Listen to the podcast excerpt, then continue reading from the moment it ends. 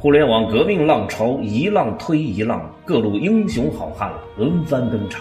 一开始是程序员拍马赶到，然后是产品狗，接着是运营猫登场，如今终于轮到了书信哥。书信哥，书信哥，轮到你上场了。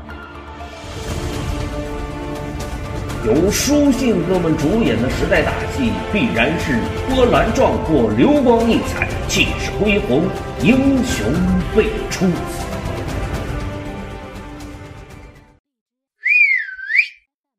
为什么在短视频直播带货如火如荼的当下，我推荐大家与我来一起回顾一下这篇文章呢？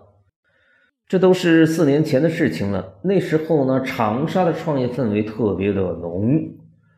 创业小伙伴们的热情也是特别的高，但是受到城市基因的影响，说真的，那时候对于创业者的机会其实并不多，因为条件不具备。直到今天，长沙也并没有诞生任何一家互联网科技界的头部企业。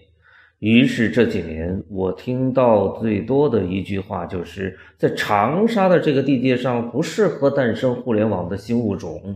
长沙这个地界上几乎没有给年轻人任何进入到互联网生态的机会。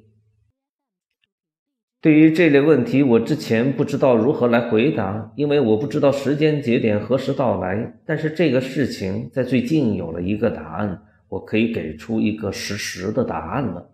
互联网给每一个人都带来机会，只是登上这个舞台有先后的顺序，不是一窝蜂一起上。最早登上舞台的是程序员，后来是产品狗，代表人物是乔布斯、张小龙等这些人，然后是运营猫。人们给到这些人的关注不是特别的多，我们很难说出谁是代表人物。我们叫不出他们的名字，只知道阿里重运营，腾讯重产品。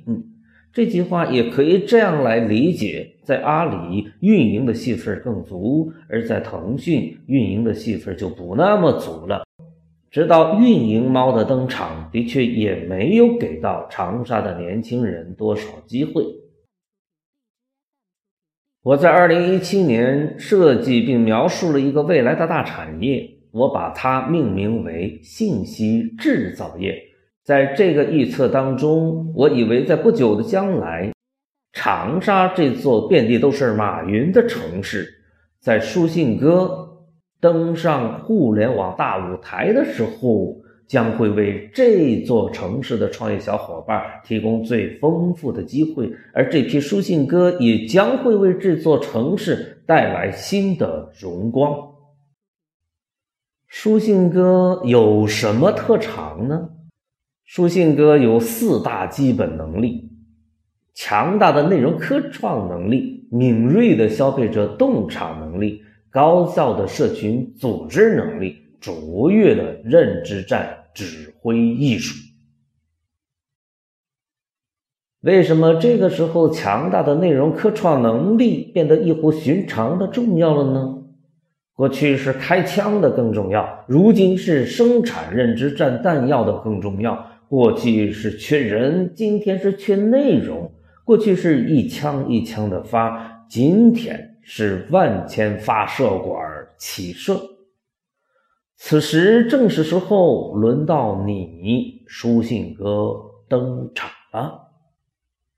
芒格，二零二零年四月十六日于蓝田。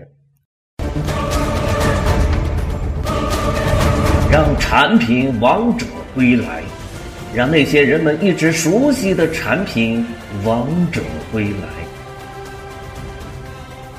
在内容科创的时代，让那些人们一直熟悉的产品鼓动自己的翅膀，迎着内容的风，唱着歌，跳着舞，迎着诗，沿着信息的流，走进千家万户。